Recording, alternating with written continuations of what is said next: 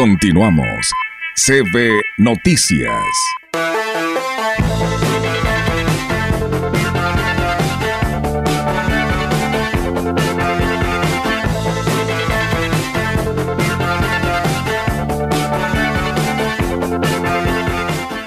Y pues tenemos como todos los viernes a nuestro amigo el Gallito que ya está listo para compartirnos pues como siempre la buena música. ¿Cómo estás Gallito? Buenos días. Con el gusto de saludarles mis, mi querida Olga, mis queridos amigos allá hasta mi casa en la Huasteca Potosina a través de estos micrófonos de la gran compañía, también mi querida casa eh, informativa, musical, radiofónica. Y sí, en efecto, este viernes yo quiero cerrar, eh, queridos Olga, amigos, con dos personajes, con dos voces, dos cantantes que, eh, bueno, pues han marcado el folclore, el folclore de nuestro país, el folclore de nuestro México. Eh, son nombres que se siguen escuchando, uno de ellos más que otra, y por eso voy a cerrar este resaltando la figura de la de la, de la última personaje que voy a que voy a mencionar porque eh, a final de cuentas la trascendencia de estas grandes voces, de estos grandes artistas descansa en que si los seguimos escuchando, si nuestros padres nos, nos, nos siguen inculcando, nuestros abuelos, bueno, pues siguen en la memoria de este pueblo mexicano eh, tan sensible eh, como nosotros mismos, tan musical como nosotros mismos y tan emotivo que nos permite seguir disfrutando el sentimiento, por ejemplo, o la alegría. Me quiero referir en primer término al que naciera en Villanueva, Zacatecas, un 17 de mayo, o sea, el día de Antier cumpliría, cumpleaños, 1919, el que interpretara, por ejemplo, personajes que todos recuerdan, que muchos recuerdan los que nos gusta el cine mexicano,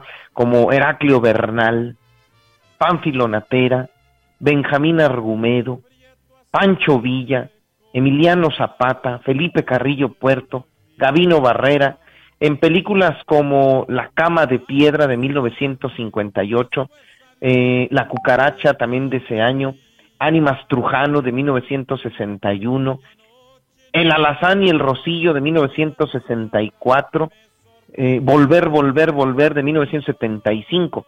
Y me refiero al gran José Pascual Antonio Aguilar Márquez Barraza. A ver si se acuerdan con esta canción fui sentenciado al paredón. Ya cuando estaba en capilla, le dijo Villa a su asistente. Me Antonio Aguilar, el gran, el gran Tony Aguilar, les repito, nace en Villanueva, Zacatecas, en, en, el estado, en el estado vecino de aquí de nuestro San Luis Potosí. Eh, más de 160 discos, más de 25 millones de copias. Él eh, se conoce la música porque su mamá cantaba en el coro de la iglesia de su pueblo, de Villanueva, Zacatecas, y entonces de ahí que el pequeñín Antonio intentara primero eh, su vocación por el canto, un tío lo lleva a Estados Unidos para que eh, estudiara aviación y entonces se da cuenta que sus dotes vocales le permiten cantar y, inicia primero con canciones eh, de María Grieber, con boleros, con, con, tonadas más románticas, más tranquilas, que su voz le permitía eh, eh, expresar de una manera distinta, pero no eran todavía esas rancheras que después conocimos. Entonces, cuando se va a Estados Unidos, allá empieza sus dotes vocales, estudia en Hollywood de 1940 a 1941, regresa a Tijuana, en donde empieza a cantar en centros nocturnos a cambio de unos dólares por noche, regresa a la Ciudad de México, eh, canta los, los, los boleros, como por ejemplo este el jibarito, se imaginan la del jibarito va cantando así eh, por el camino en la voz de Antonio Aguilar, bueno, pues fueron de las primeras canciones que Antonio Aguilar cantó y en 1950 recibe una de sus primeras oportunidades en el programa Música a Bordo, que lo llevaba en sus manos el locutor, el gran locutor Álvaro Galvez, en la XW también participa. En 1952 recibe sus primeras incursiones en el cine con El Casto Susano de ese 1952. En 53 lleva a cabo también muchas películas, Un Rincón en el Cielo, Ahora Soy Rico, y bueno, desde entonces no paró. De su vida musical, de su vida musical, bueno, pues qué se puede decir del gran Antonio Aguilar, les repito, más de 25 millones de copias, 163 discos, las canciones famosas clásicas de Antonio Aguilar, los corridos revolucionarios fueron parte de su repertorio, del repertorio que Antonio Aguilar eh, dejó para todo México, eh, su apoyo a la charrería, pero bueno, pues también, por ejemplo, canciones como eh, Yo el mujeriego, El caballo blanco, eh, El As de Oros, El Ojo de Vidrio, que también fueron parte de esas películas en las que participara el gran Antonio Aguilar.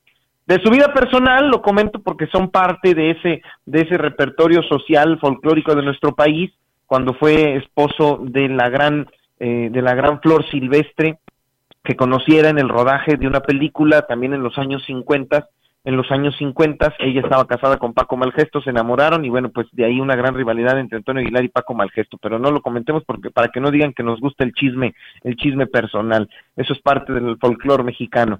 Eh, Antonio Aguilar tiene entre sus récords también el haber sido, el, ha sido el único mexicano, ha sido el único mexicano que llenó el Madison Square Garden por seis fechas consecutivas allá en Nueva York en los años en los años 70 y entonces de ahí que tengamos que recordar al gran Antonio Aguilar. Otro poquito de su música.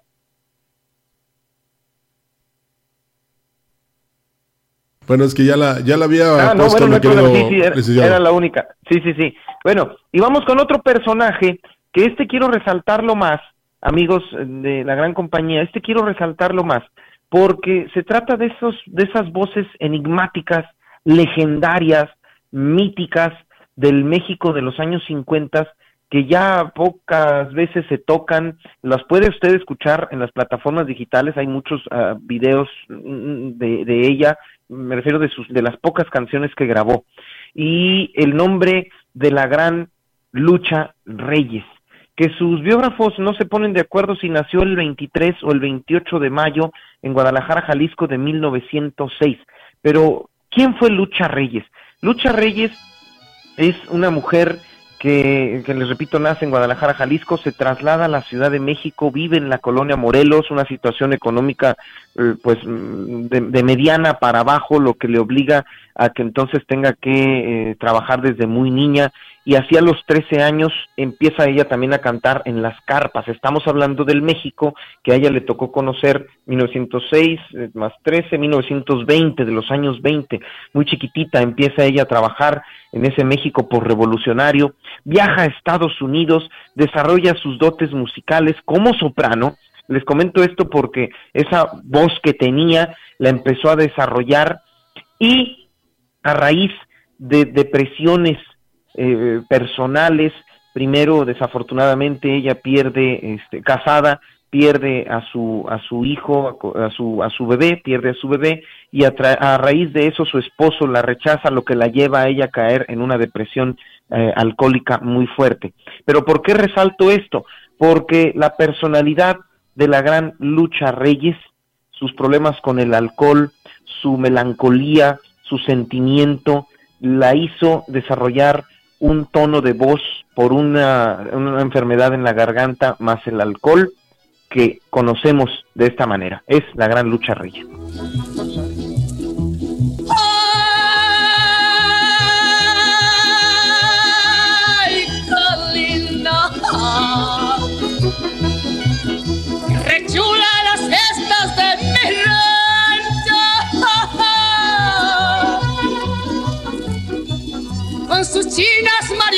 Canciones.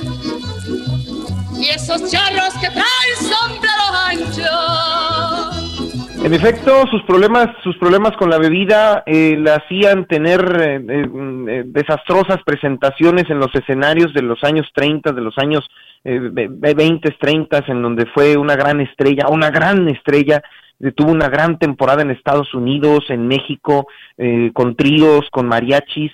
Los empresarios les surgía tenerlas en sus, tenerla en sus carteleras, pero también le temían a que Lucha Reyes no se presentara, no cantara, no saliera, por lo mismo, porque bueno, pues eh, sus problemas eh, personales le, le, le, le llevaban a no ser una, una, una, una responsable artista, ¿no? Para decirlo de esta manera.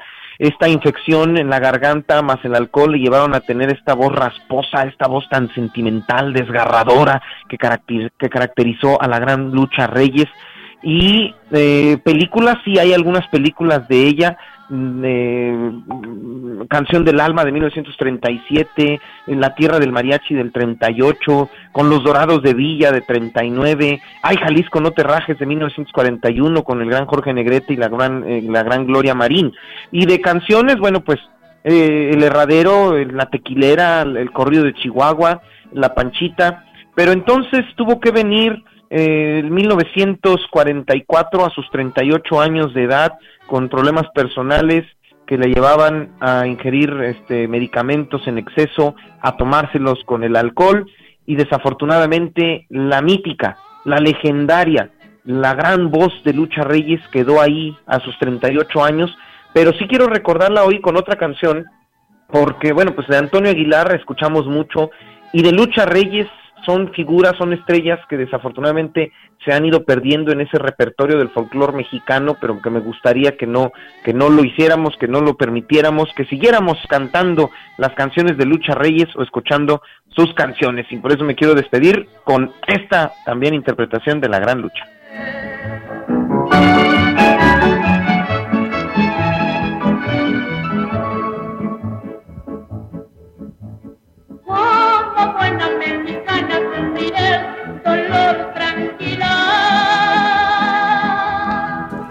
Pues bien, ahí está Gallito, esta buena música que hoy nos compartes en este viernes musical. Muy interesante toda esta biografía que hoy nos, eh, nos haces llegar aquí a este espacio de noticias.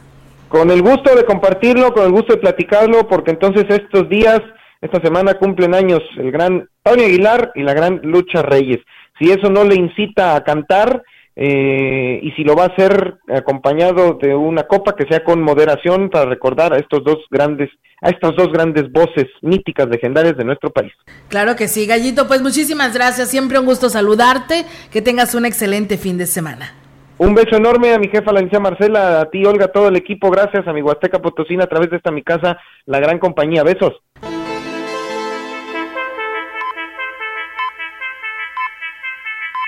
CB Noticias, el noticiario que hacemos todos.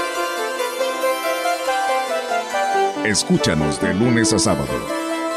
2023. Todos los derechos reservados. Grupo Radiofónico Quilas Huasteco. La radio que ha documentado dos siglos de historia en Ciudad Valles y la región.